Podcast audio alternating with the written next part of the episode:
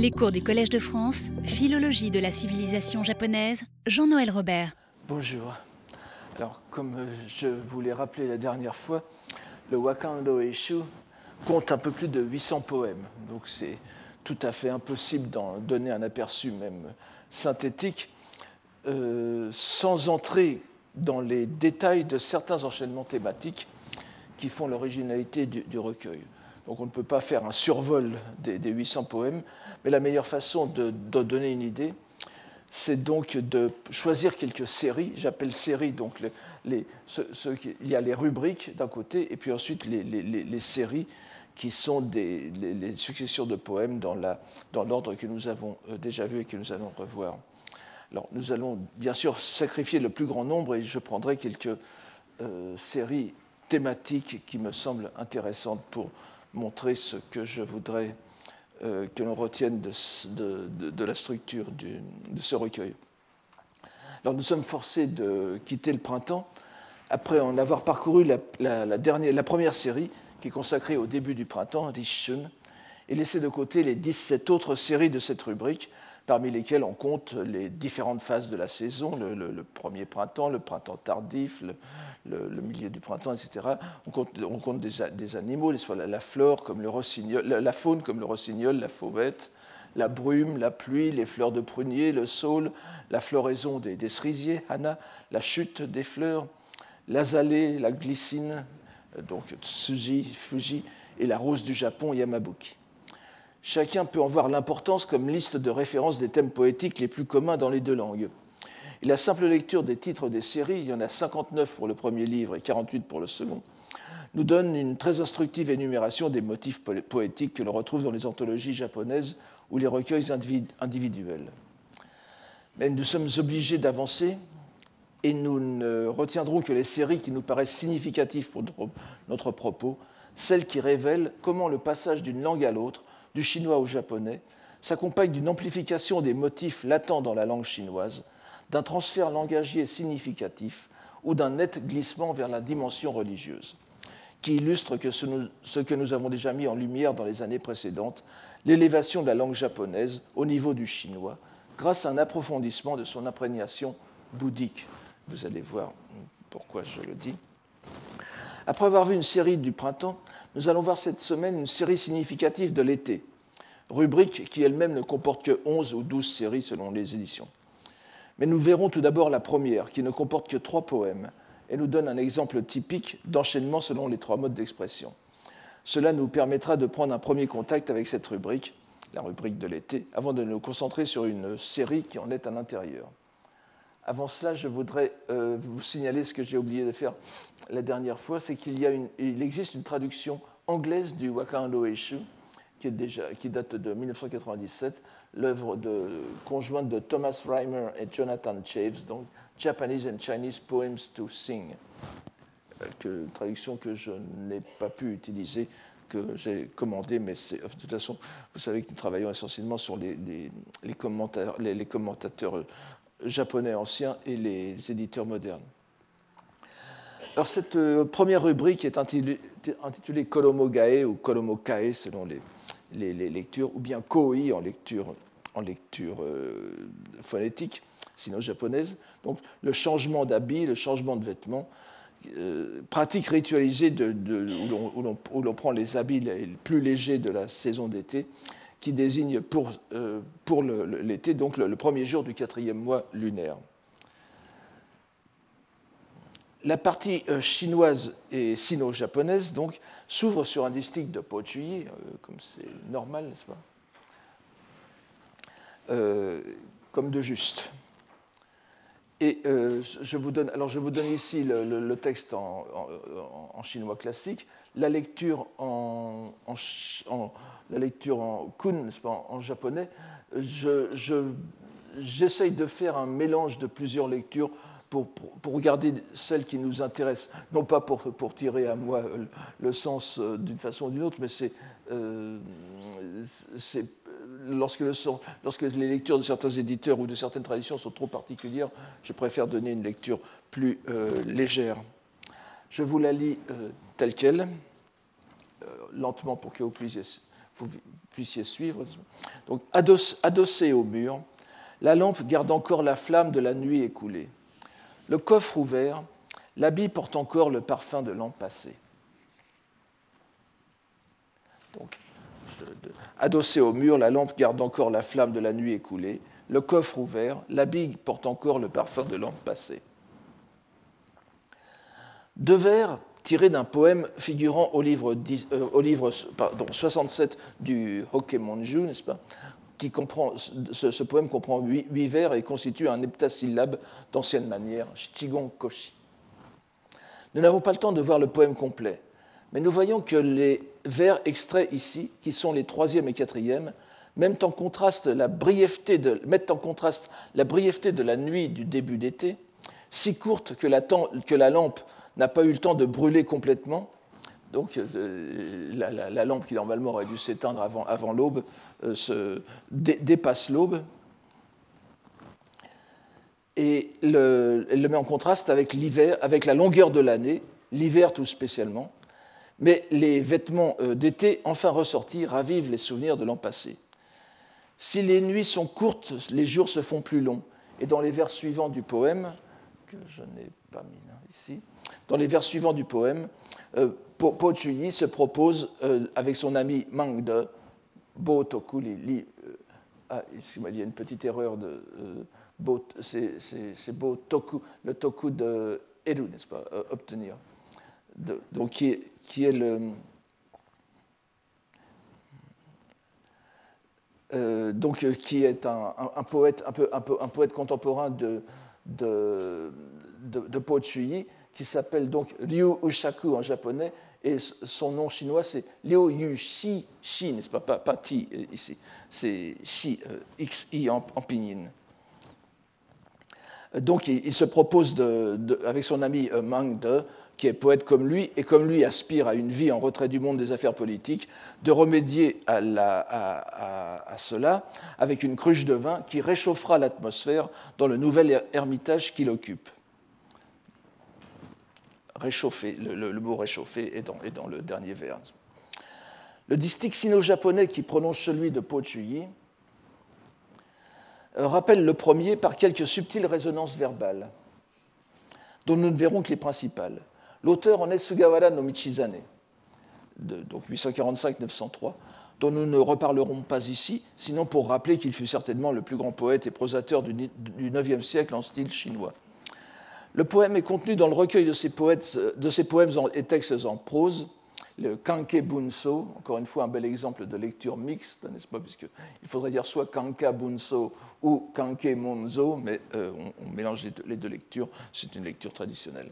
Qu'il composa lui-même pour le présenter à l'empereur Daigo en 900, un an avant son envoi en exil à Dazaifu dans le Kyushu, et trois ans avant sa mort dans le chagrin de cet exil.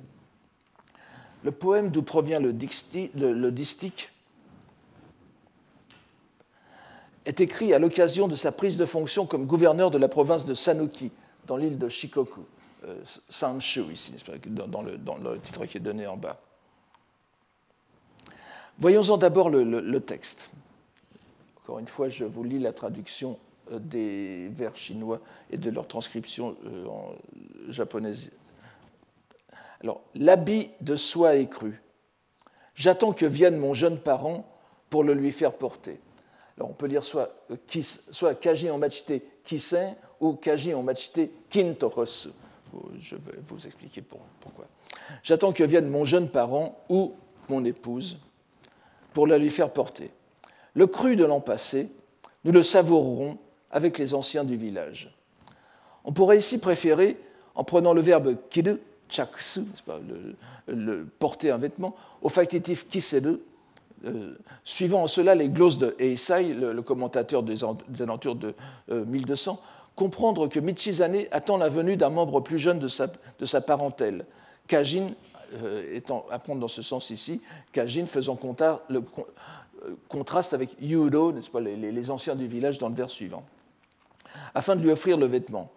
L'autre interprétation qui reçoit l'unanimité des modernes, mais qui est aussi bien attestée chez les anciens, étant que le poète attend de sa famille, Kajin, c'est-à-dire de sa femme, l'envoi de vêtements légers d'été, ce qui impliquerait une certaine pénurie peu compatible avec ce que l'on peut penser du train de vie d'un gouverneur de province, mais aussi que sa femme ne l'a pas suivi à son poste. Enfin, il y a toutes sortes d'interprétations possibles, je ne reviendrai pas là-dessus.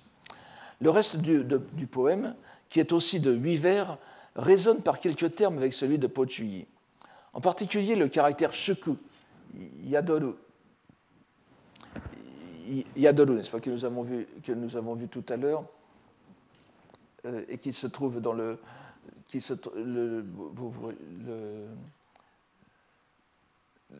qui est à l'avant-dernier terme du, du, premier vers ici dans le district de Pojuyi, se retrouve dans le poème, dans le poème de, de Michizane. Euh, nous l'avons vu tout à l'heure appliqué à la flamme, et qui était moins éphémère que la nuit pour le poète chinois, et qui était opposé à Kakunen Toshio, Toshio Hedatsu, n'est-ce pas, séparé par une année, et cette fois repris justement pour s'appliquer à l'année. C'est le vin mis à fermenter, que vous avez ici au début du, second vers, n'est-ce pas Le vin shukujo, le vin mis à fermenter l'an passé. Donc une continuité de, vocabulaire. De même, le thème du vin est repris dans les deux poèmes. Alors que dans son dernier vers, Pojuyi se promet une journée qui, chauffera, au sens littéral, au caractère chaud du poète chinois, répond le composé Reishin, que nous avons dans le, reste du poème, Leishin, c'est-à-dire Tsumetaki Kokoro, n'est-ce pas, d'un cœur froid du poète japonais, dont l'œuvre se présente paradoxalement comme un adieu à la poésie.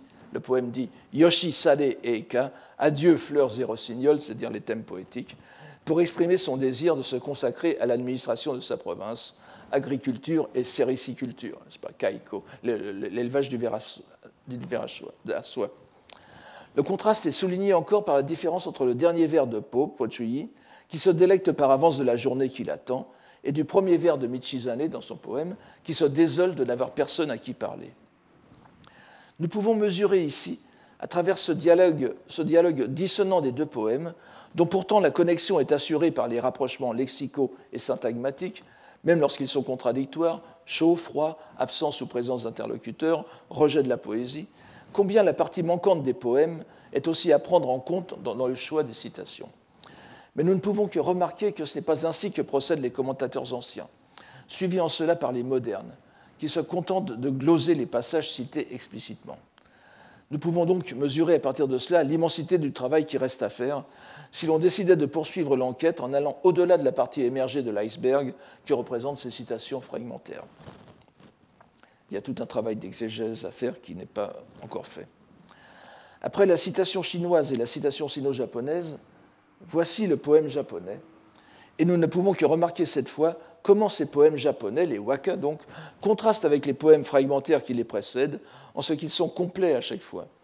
Nous voyons aussi que la séquence des trois poèmes est minimale ici dans ce cas, puisque nous n'avons qu'un distique chinois, un distique sino-japonais et un poème japonais. C'est en quelque sorte un prototype de séquence du Wakando Ishu. Le poème japonais est de Minamoto no Shigeyuki, qui fut actif dans la toute dernière partie du Xe siècle. Il fut mis au nombre des 36 immortels de la poésie, Sanju Kasen, et à l'un de ses poèmes dans le Hyakunin Ishu. On possède de lui un recueil personnel dans lequel on trouve le plus ancien poème de centurie poétique au Japon, c'est-à-dire une composition de 100 poèmes, euh, euh, de 100 poèmes suivant l'ordre classique des poèmes, c'est-à-dire euh, les, quatre saisons, etc., etc. Je vous rappelle que la première centurie poétique est l'œuvre de J.N., que nous allons revoir, ça ne vous étonne pas tout à l'heure. Le, poète cité ici est contenu dans le poème cité ici est contenu dans les glanures poétiques, donc le Shui Wakashu. Il provient justement de cette centurie composée sur sa demande à l'intention de l'empereur retiré Reizei. Il s'inscrit parfaitement dans le thème de la série, le changement d'habit, Konomokae, et se présente ainsi. Je vous donne ici le, texte, la transcription phonétique, donc tout est. Je, me permets simplement de vous présenter ma traduction. De la splendeur des fleurs, encore tout imprégné. Quel dommage de devoir, mon habit en ce jour, le changer. Ça fait un peu des vers de mirliton, mais simplement pour vous euh, donner une idée du contenu. Nous n'insisterons pas sur le changement de ton apporté par le poème japonais par comparaison avec les deux précédents. Alors que le poème de Po évoque la joie d'une journée de poésie arrosée de vin avec un ami cher, Michizane retrouve un ton plus sérieux, causé par le sentiment du devoir officiel, adouci encore cependant par la perspective d'une réunion conviviale avec les anciens du village, avant de se replonger dans les affaires. Dans le poème japonais, c'est la mélancolie pure qui règne, née de l'attachement aux choses. Double attachement, le vêtement du printemps, comment y renoncer quand il porte encore ce qui est le plus cher au cœur du poète, c'est-à-dire l'odeur des fleurs de, cerisier qui, euh, s'est imprégnée dans les manches ou dans les plis de son habit. Bien sûr, nous avons encore, comme nous l'avons vu au cours précédent, le poème japonais comme point d'orgue du sentiment de l'éphémère et de l'impermanent, déjà suggéré dans ce que nous avons vu euh, la dernière fois. Et ce, poème japonais comme point d'orgue, nous allons encore le retrouver tout à l'heure, et euh, on a vraiment l'impression que c'est euh, une, constante dans, ce recueil. Me ferais-je encore accuser de boudomanie? Je ne sais pas si le terme existe, mais je me permets de l'employer ici en me hasardant à souligner dans les deux citations chinoises et sino-japonaises, ressouligner la présence du terme shuku, c'est pas que nous lu yadoru, euh, qui signifie euh, le plus souvent faire étape, passer la nuit ou s'arrêter pour une certaine période de temps, dont nous avons vu ici deux variantes, donc passer une nuit ou une année. Mais dans les textes bouddhiques, ce caractère prend un sens plus particulier et se réfère à ce qui perdure par-delà les renaissances, en bien ou en mal. Pris en ce sens, il résonne fortement avec le verbe somu, se teindre, que nous, avons ici, n'est-ce pas Someshitamoto. Le, verbe se teindre, s'imprégner du waka japonais, terme qui désigne l'imprégnation des passions sur la pensée, imprégnation constitutive du mauvais bagage d'actes qui suivra la personne au fil des générations. Pris dans cette acception, le mot que nous avons traduit par splendeur, ido, euh, euh, hana no iro ni someshi, iro ni someshi tamoto, et donc le mot iro se colore alors lui aussi d'une nuance différente. Il s'agit du visible, de l'objet des sens et donc de la sensualité. Et ce segment de verbe peut, dire infecté par la sensualité du monde. Et nous pouvons en ce cas envisager comment cela déteint à nouveau sur la fin du poème. Le poète, imprégné de la sensualité moderne, ne peut changer de vêtements. Konomokae uki. Dans les poèmes bouddhiques, Kolomo est une allusion aux vêtements monastiques. Le poète ne peut donc renoncer au monde et est menacé de rester encore longtemps, shku yadoru, dans le cycle des morts et des renaissances. Ce genre d'interprétation serait tout à fait justifié dans une série de poèmes à thème bouddhique, dans des Kyoka, et nous n'aurions pas à le, démontrer plus avant. Il est fort douteux qu'il ait été à l'esprit de Kinto lorsqu'il composa son recueil, mais cela n'a rien d'impossible. Il est en revanche fort probable qu'un lecteur tel que J.N. Euh, l'ait eu à l'esprit. Que l'on n'en trouve pas trace chez les commentateurs anciens n'est sans doute pas un argument probant, car comme je vous l'ai dit tout à l'heure, la plupart d'entre eux s'attachent avant tout à élucider les circonstances historiques de la composition des poèmes, ainsi que le vocabulaire, ce qui ne nous concerne qu'indirectement dans cette enquête.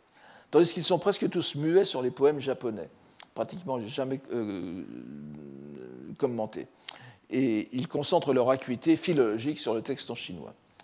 Nous voyons cependant, si nous pouvons suspendre un instant notre incrédulité et accorder quelques crédits à cette lecture bouddhique, qu'elle est en quelque sorte accentuée et conclue par le poème japonais.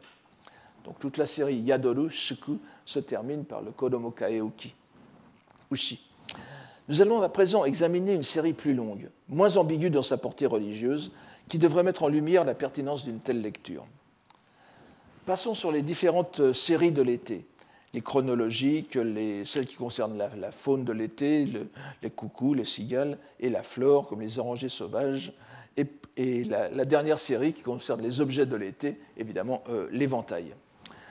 Comme on l'aura pressenti, nous allons nous arrêter sur les sept poèmes qui constituent la série sur les lotus, Hachisu, les poèmes 175 à 181, et nous allons voir comment la progression de ces poèmes nous mène de façon beaucoup plus évidente à la conclusion que nous avons seulement suggérée pour la série précédente. Excusez-moi, ça c'est le vocabulaire de tout à l'heure.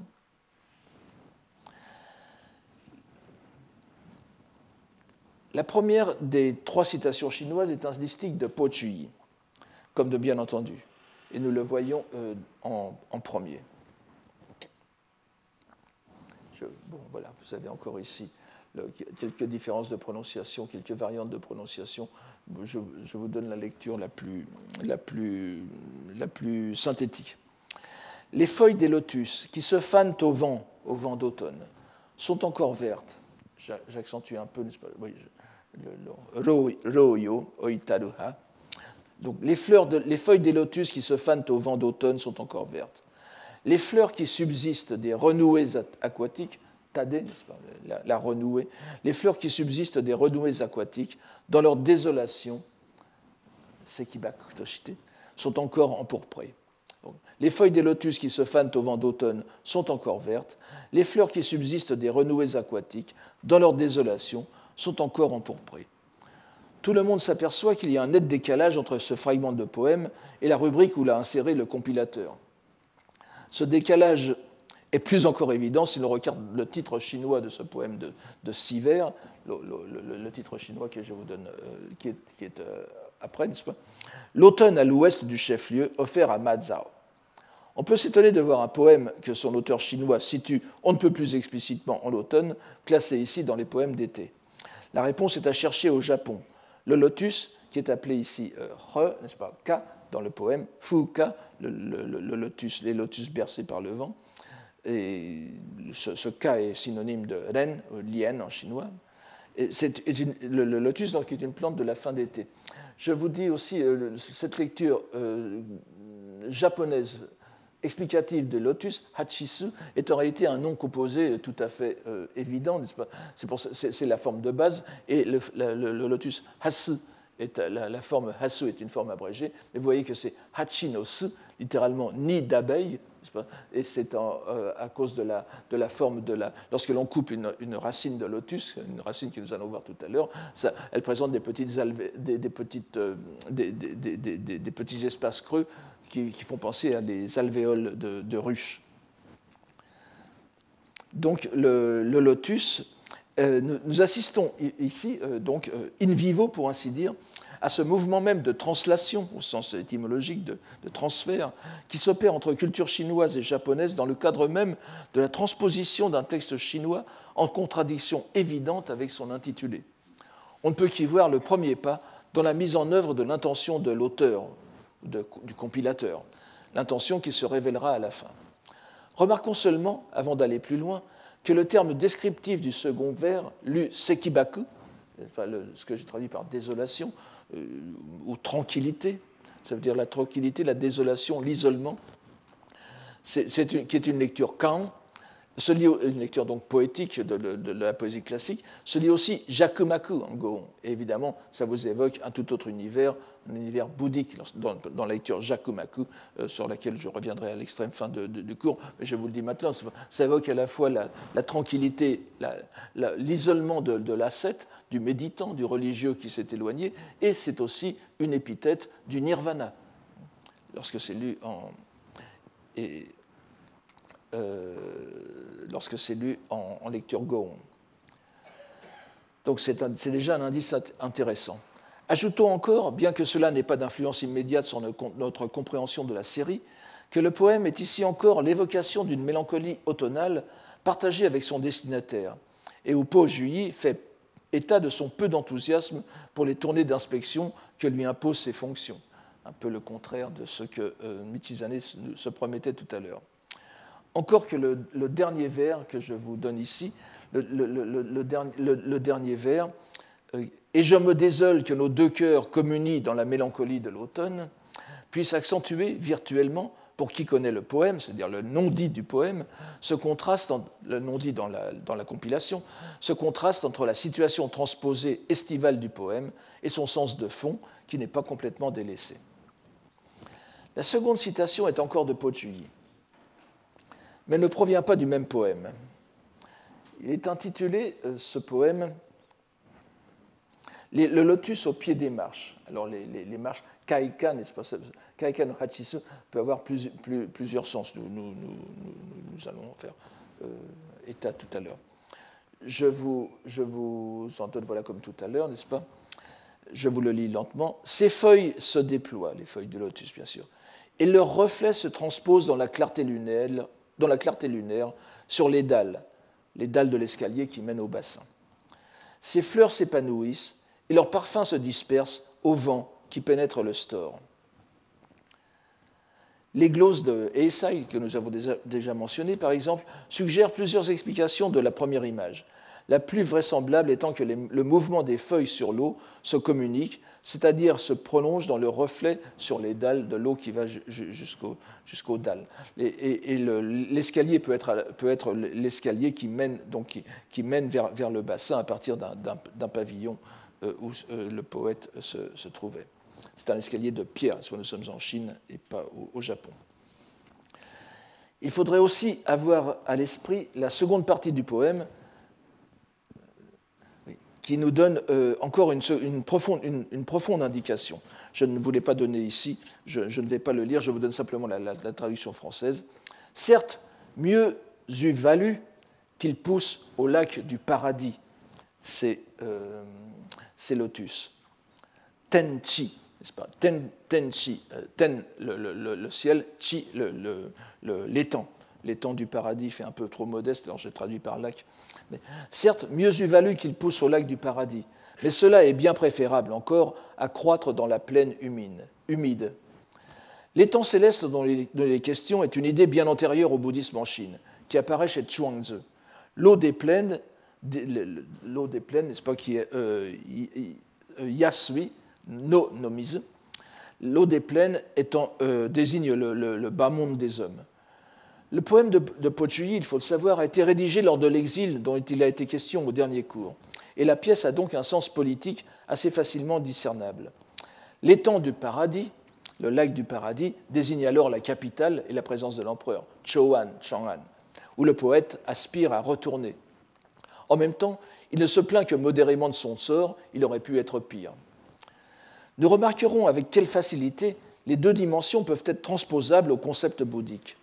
En cette époque de Heian, où les croyances amidistes prenaient une ampleur extraordinaire, en prenant place aux côtés des deux grandes traditions du Tendai et de l'ésotérisme, Mikkyo, l'image de l'étang céleste ne peut qu'évoquer immédiatement l'étang des lotus, Renshi, n'est-ce pas, ou Hasuike, Hachisu no Ike, du paradis du Bouddha euh, Amida, dont nous voyons ici une belle illustration qu'a trouvée Julien Faury, et je l'en remercie. Donc ce, lac couvert de lotus sur lesquels viennent renaître les fidèles qui auront invoqué son nom. Et nous n'oublierons pas d'ailleurs que l'une des rubriques du Wakan Doeishu, sur laquelle bien sûr nous reviendrons, euh, s'appelle, s'intitule Butsumyo, euh, les, noms du Bouddha, les noms du Bouddha, l'invocation des noms du Bouddha. Ceux qui se souviennent des cours des deux premières années auront encore à l'esprit que l'image de la plaine, No, Nohara, dans la poésie bouddhique, opposée à la montagne où se prêche le Sutra du Lotus, est une métaphore de, notre monde, du niveau de l'existence non encore éveillée, errant soit dans l'erreur, soit dans les premiers degrés de la doctrine bouddhique, qui est alors appelée le petit véhicule. L'image de la plaine n'est certes pas aussi répandue dans les esprits en ses implications bouddhiques que l'étang du lotus, mais les deux termes, se retrouvant dans un même poème, même fortuitement, ne peuvent qu'inspirer ce, rapprochement à un, poète de Heian.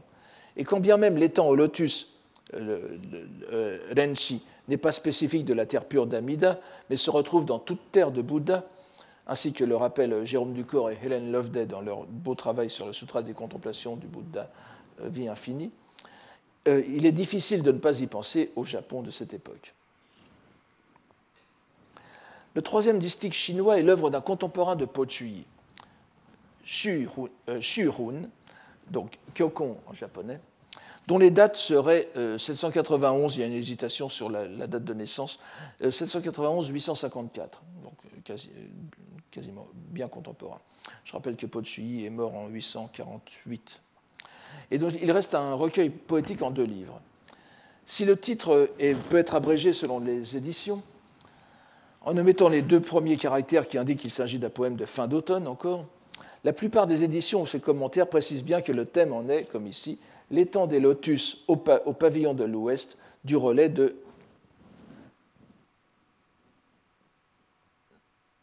du relais de Yunyang. Excusez-moi, il y a une petite erreur. C'est-à-dire que bien que le mot même de lotus n'apparaisse pas dans les vers cités, nous savons en toute certitude qu'ils en sont le thème. D'autant plus que dans le même composé Renshi, que le même composé Renshi est exprimé dans le premier vers, le premier vers du poème omis dans la citation que je vous donne ici. Euh, dans la fumée s'ouvre l'éventail d'émeraude à l'aube du vent frais. Dans l'eau flotte le, vêtement pourpre automne de blanche rosée. Dans la fumée s'ouvre l'éventail d'émeraude, à l'aube du vent frais. Dans l'eau flotte le vêtement pourpre, automne de blanche rosée. Bien que l'on comprenne généralement le mot keburi comme la vapeur d'eau qui monte de l'étang, à première vue, la mention au premier vers du poème qui n'apparaît pas ici d'une chandelle, vous le voyez ici, n'est-ce pas, Kokoro Neomo, je me souviens, d'une promenade que je faisais à la chandelle, à la lumière d'une chandelle, d'un lumignon euh, euh, au, lac, à l'étang de Lotus. Donc, cette mention d'une chandelle, d'une bougie, d'une torche, nous incite à penser qu'il s'agit de la fumée du lumignon dont il est question. Le second vers, non cité non plus, indiquant que les lotus, dont ne subsistent que les feuilles, les fleurs étant tombées, lui font penser à des barquettes. Nous allons voir peut-être une autre comparaison du lotus avec un autre instrument. De cette première comparaison naissent les deux autres qui font l'objet de la citation. L'éventail d'émeraude et la feuille verte du lotus, le vêtement pourpre, ce sont les fleurs du lotus dispersées sur l'eau après leur chute. N'insistons pas sur la façon dont les couleurs se répondent, ni sur la tonalité générale du poème, donnée dans le huitième vers, non cité encore une fois, qui est celle de la mélancolie automnale lorsque, ivre, le poète s'appuie à la rambarde ou au parapet dominant l'étang, regrettant qu'il n'y ait personne à qui, communiquer, ses sentiments au moment de poursuivre son long voyage. Encore une fois, la présence ou l'absence d'un interlocuteur. En revanche, ce qui devrait nous intéresser ici, dans le non-dit de, ces poèmes, de, ce poème, si nous pouvons appeler ainsi ce qui n'est tu que dans la citation du Loeshu, puisque c'est explicite euh, par ailleurs, ce sont les vers 5 et 6 qui, entrent euh, curieusement en résonance avec la partie non dite de la citation précédente de Pojuyi. La déesse va bientôt venir, Shinyo. Shinyo en lecture complète. Shinyo, la déesse va bientôt venir, les nuages se dissiperont aisément. L'immortel Senga s'en va à présent la lune ne saurait rester. Comme le poète évoque son arrêt à un gîte d'étape, qui? Il ne sera pas difficile d'imaginer ce que désignent exactement les deux sortes de belles ainsi, évoquées. Mais en transposant les, servantes d'auberge en déesses de l'aube et déesses de la lune, ou tout au moins en feignant de les prendre au sens littéral, nous nous retrouvons aussitôt dans l'imagerie de l'étang céleste Tenchi qui précédait.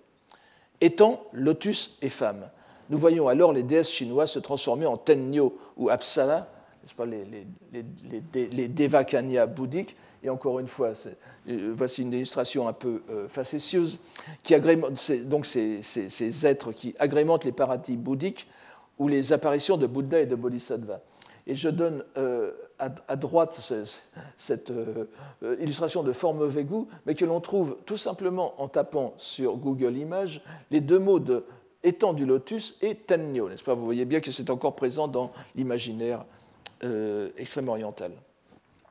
Remarquons une dernière fois le décalage entre la saison explicite du poème, l'automne, et celle dans laquelle, dans laquelle le compilateur l'insère, sans état d'âme apparent ni sans aucune excuse euh, prédextée.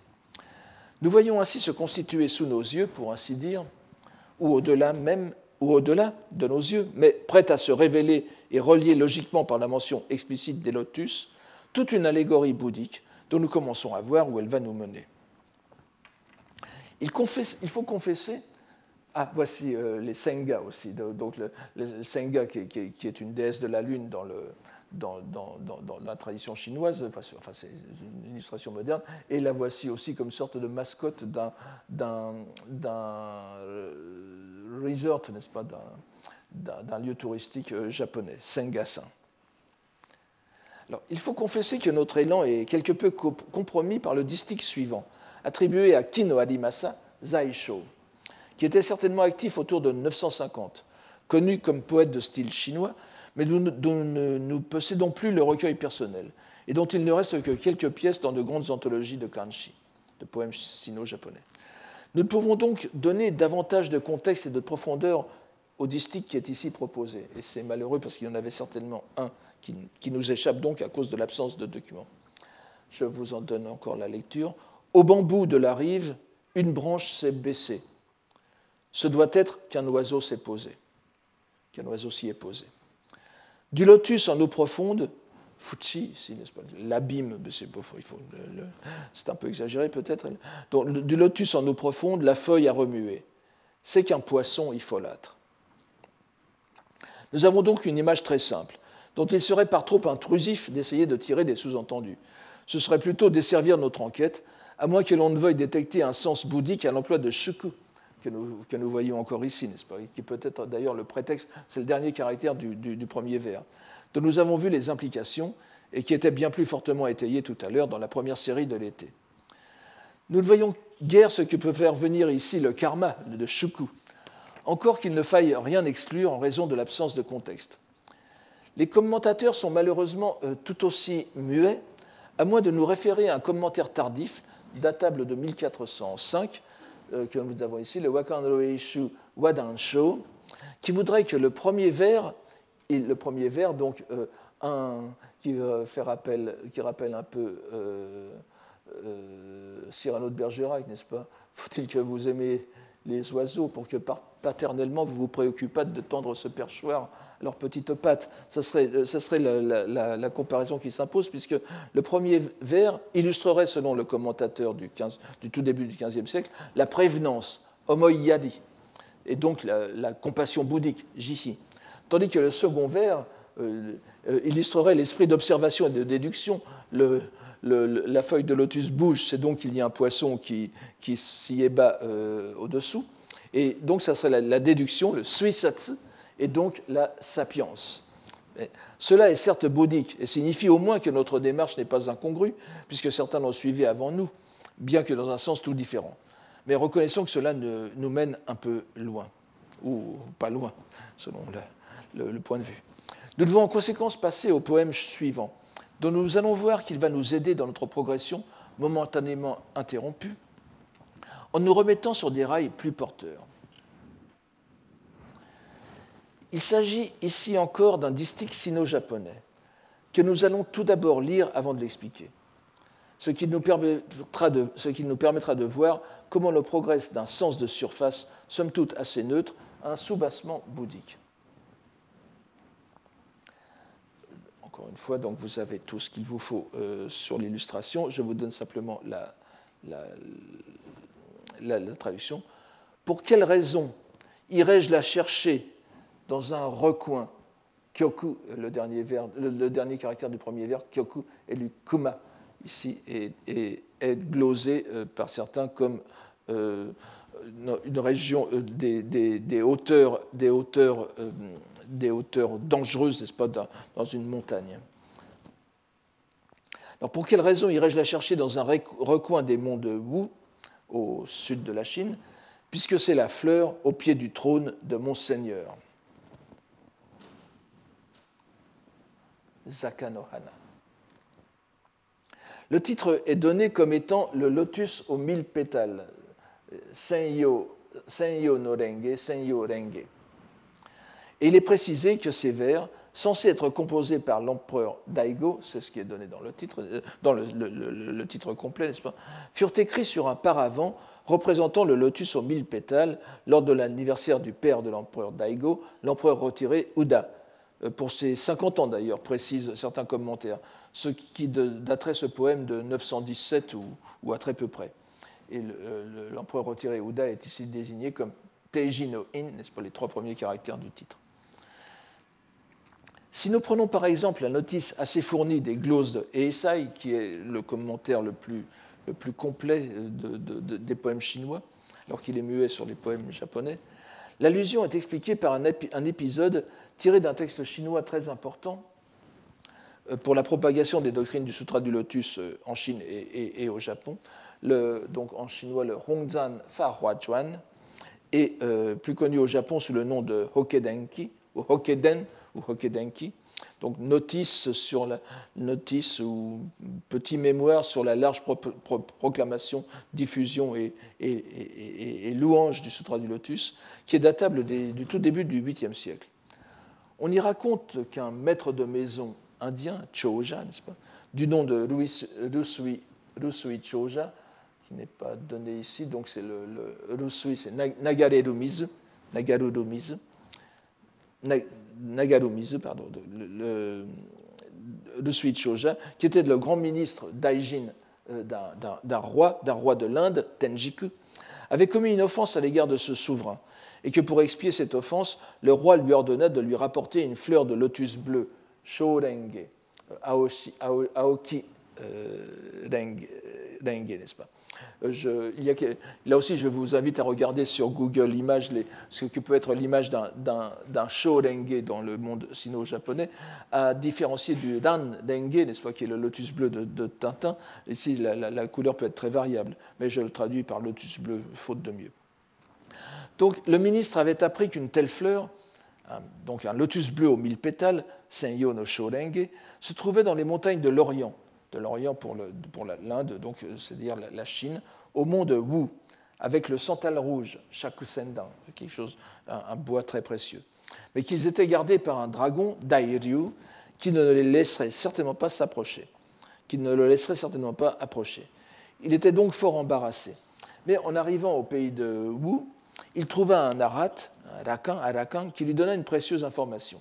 S'il prononçait la formule qui est donnée euh, en avant-dernière ici, la formule hommage au Bouddha, Namu Butsu, n'est pas précisé quel Bouddha, simplement le, Bouddha, euh, probablement Shakyamuni, puisque nous sommes dans, le, le. Donc, le, dieu dragon euh, qui garde ce, trésor, donc l'épargnerait certainement, comprenant qu'il était un fils de Bouddha, Bushi. Le conseil s'avéra fort utile et Rusui Choja put euh, rapporter la fleur à son roi, qui lui pardonna. Le poème peut donc se comprendre littéralement comme un mot d'esprit, le poème euh, japonais, ce pas que nous avions tout à l'heure. Point n'est besoin d'aller dans la Chine lointaine, chercher ce lotus bleu aux mille pétales, puisqu'il est ici, sur ce paravent, dans le, palais impérial du père du poète.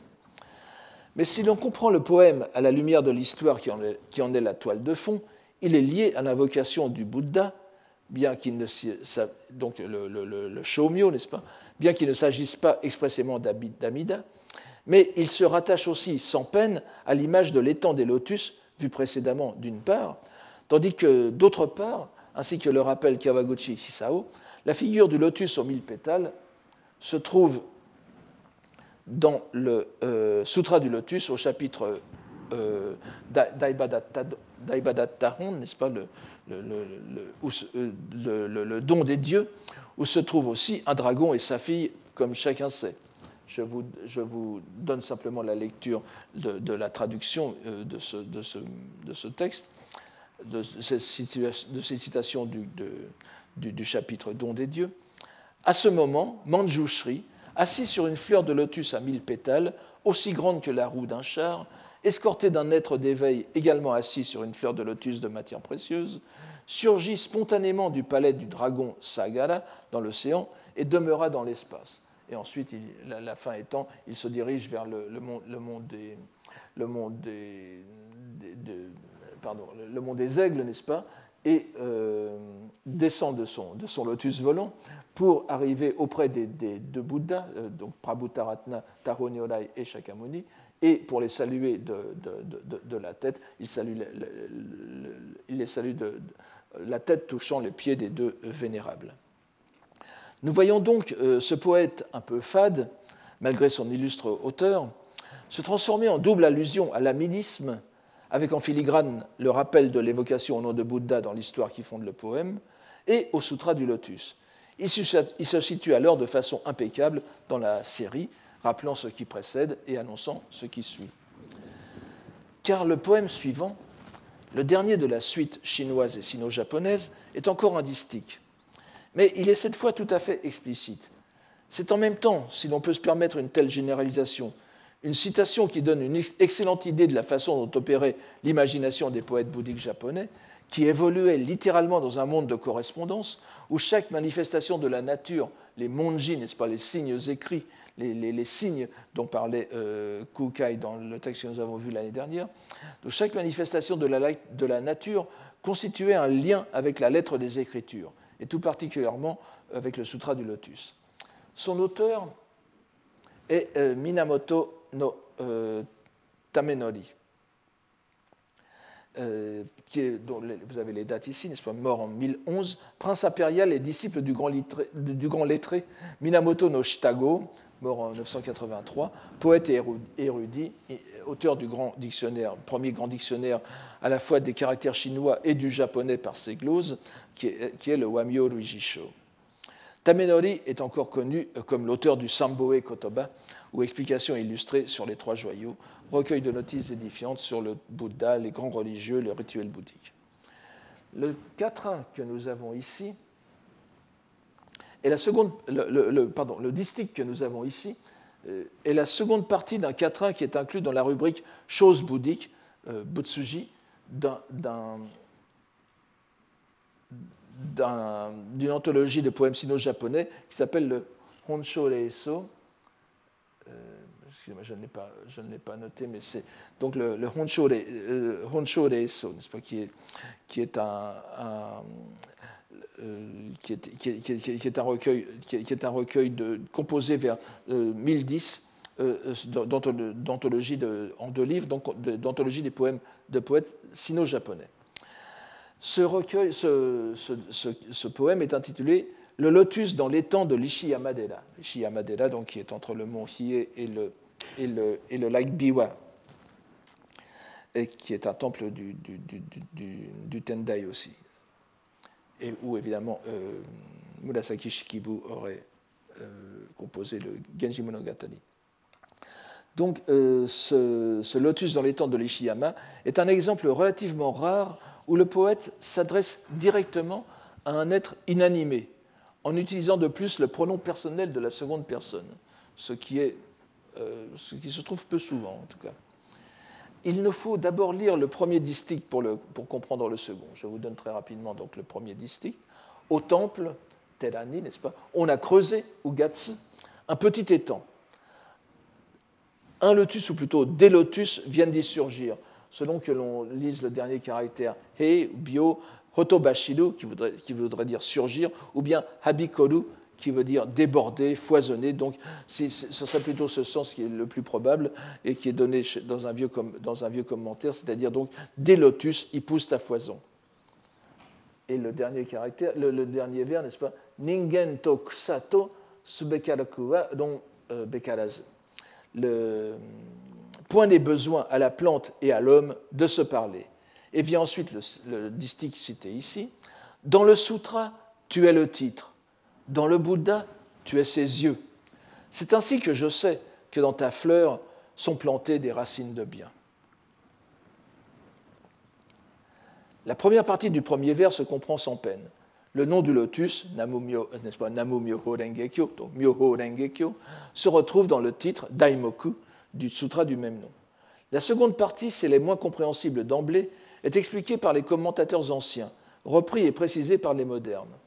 Il y a cependant euh, deux euh, références distinctes, soit un petit texte intitulé Les douze hommages à Amida, Amida Junirai, qui est attribué à Ryuju Bosatsu, c'est-à-dire à Nagarjuna, ce qui n'est euh, certainement pas le cas.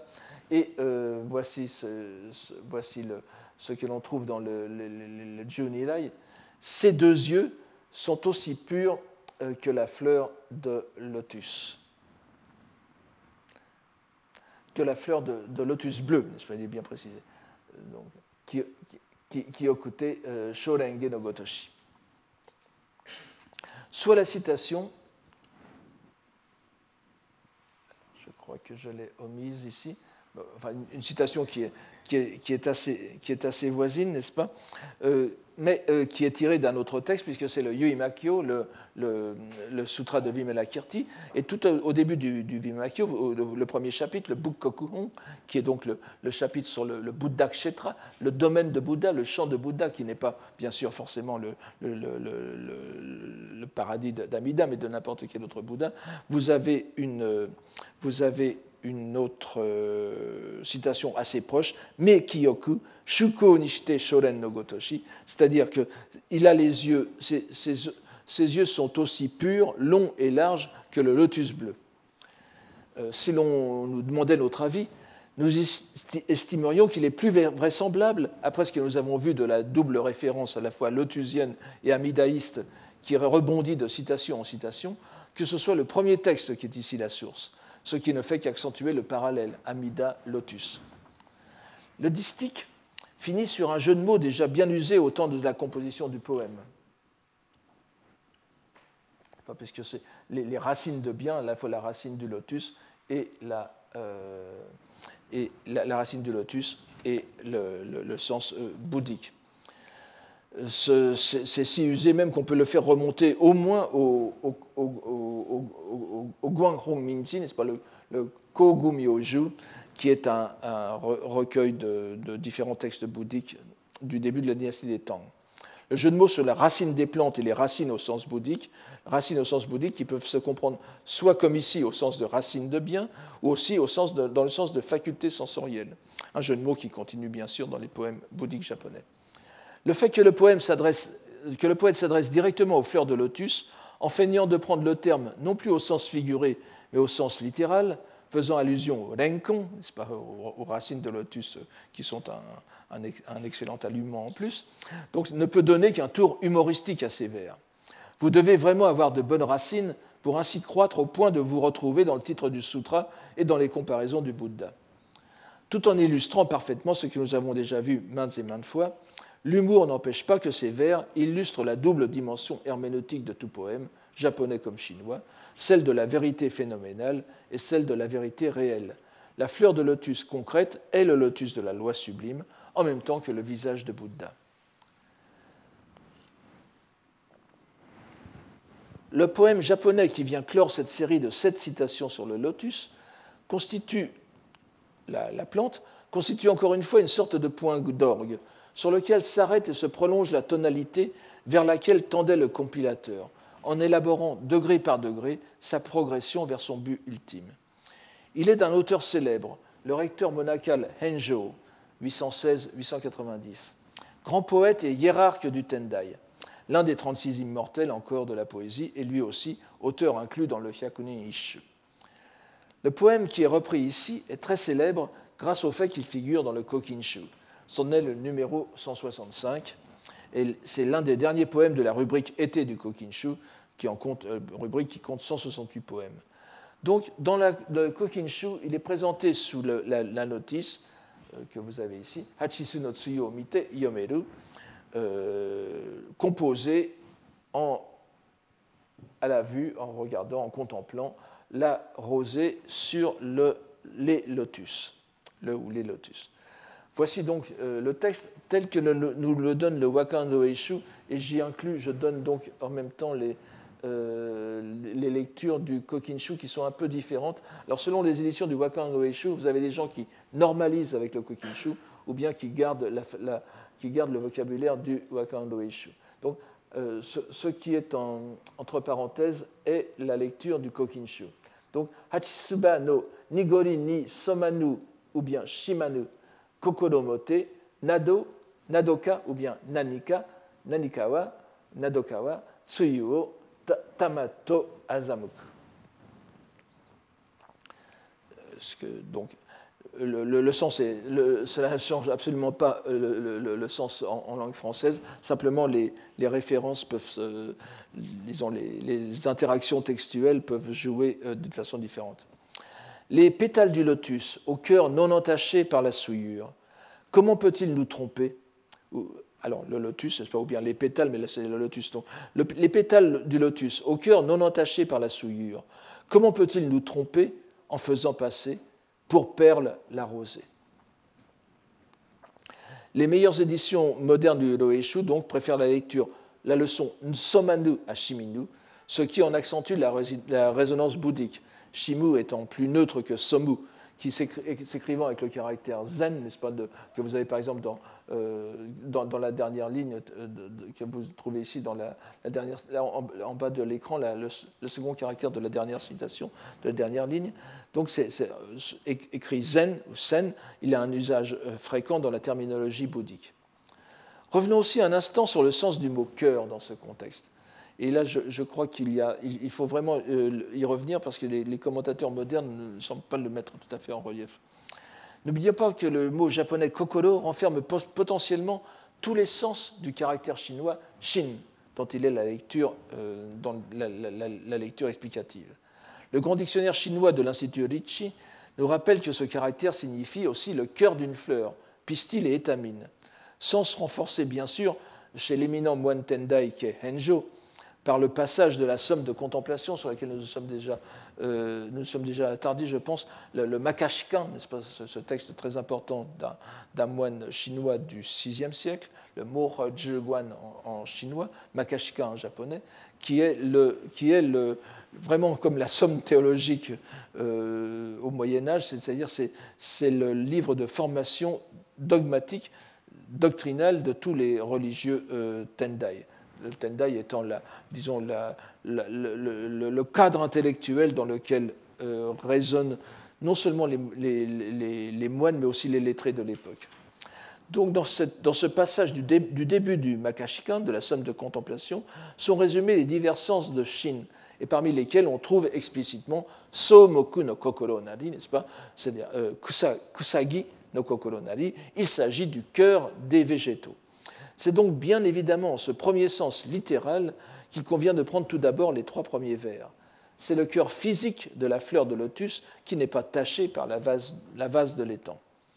Le sens figuré est tout aussi évident, et les commentateurs euh, anciens, repris par les modernes, rapprochent les premiers vers d'un passage du Sutra du Lotus qui se trouve au chapitre euh, euh, issu de la terre, Juji Yushitsuhon, du Sutra du Lotus, surgit de la terre, que je vous donne euh, en bas, ici, euh, le, sujet étant les, bodhisattvas, les fils des éveillés, encore une fois, Bushi, que nous avons vu tout à l'heure. Ils ne se souillent pas des entités mondaines, de même que la fleur de lotus dans l'eau. Voici qu'ils surgissent de terre. Ils surgissent de terre sans être souillés par la terre, la terre et euh, ce qu'il y a sur terre, n'est-ce pas? Donc, exactement comme les lotus. Dans le sutra, il s'agit des bodhisattvas qui viennent attester la prédication du Bouddha. Ici, c'est le lotus, la, fleur de lotus lui-même. Mais ainsi que nous avons été préparés à le comprendre par la progression des citations, c'est bel et bien du sutra du lotus qu'il est question. Ce sutra étant la révélation de la, de la vérité ultime, ce qui est placé sous son signe ne saurait être fallacieux. Mais on comprend bien qu'il s'agit ici d'une plaisanterie, de l'humour de la part d'un docte moine. Nous savons qu'il n'en manquait pas, malgré les apparences, et nous en avons déjà vu plusieurs exemples. Mais l'humour est souvent à double sens. Il est ici d'abord évident que ce poème répond à un vers de Po qui se trouve dans une, qui, se trouve dans une euh, suite de cinq pièces intitulée Propos décousus.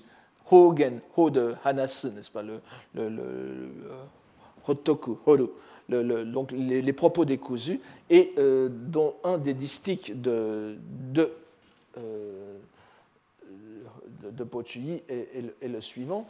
Donc, vous avez euh, Soe, on peut dire Kagayaki ou Hikari Aredo, Tsui ni Hini Arazu. Et ensuite, vous avez le, vers qui nous intéresse, Karo Madoka Narito Yedomo, Anikore Tamanaranya. Même si les lucioles, alors oui, le, début, n'est-ce pas? Oui, même si les lucioles brillent sur l'herbe, elles n'ont rien du feu elles n'ont aucun rapport avec le feu. Bien que la rosée soit en boule sur les lotus, comment serait-ce des perles? Sur le mode plaisant, donc, Henjo renforce l'affirmation de la vérité du lotus. C'est au nom de cette vérité que la confusion des sens, dont nous avons vu euh, très souvent que c'est l'un des thèmes principaux de la poésie à résonance bouddhique, n'est-ce pas? On se trompe, on se trompe parce que notre, notre esprit n'est pas encore éveillé, nous ne voyons pas la réalité telle qu'elle est. Donc c'est au nom de cette vérité du lotus que la, confusion des sens devient plaisamment scandaleuse et appelle donc à être rectifiée. Henjo réfute, sur le mode humoristique, l'interprétation pessimiste de Pochuyi. On voit donc que ce poème prolonge la note humoristique des vers de, Tamenori qui le précédaient. Mais ils ont aussi une postérité qui renverse, si je puis ajouter ce mot, le, ce, n'est-ce pas, que nous avons déjà, vu, sa portée plaisante, ou plutôt qu'il la prolonge jusqu'à la découverte de la vérité que Henjo avait certainement à l'esprit en tant que moine du Tendai. En effet, à la lumière du lotus, la rosée éphémère peut révéler sa vraie nature de perle. je n'insisterai pas ici, je n'ai pas le temps, plus le temps euh, d'insister sur la symbolique de la perle dans le, dans le sutra du lotus, n'est-ce pas? C'est un autre grand religieux du Tendai, un érudit, Jien, ça ne vous étonnera pas, n'est-ce pas, qui assurera ce retournement. Nous avons plusieurs poèmes de lui qui reprennent celui de Henjo, qui reprennent sans, sans doute possible celui de Henjo.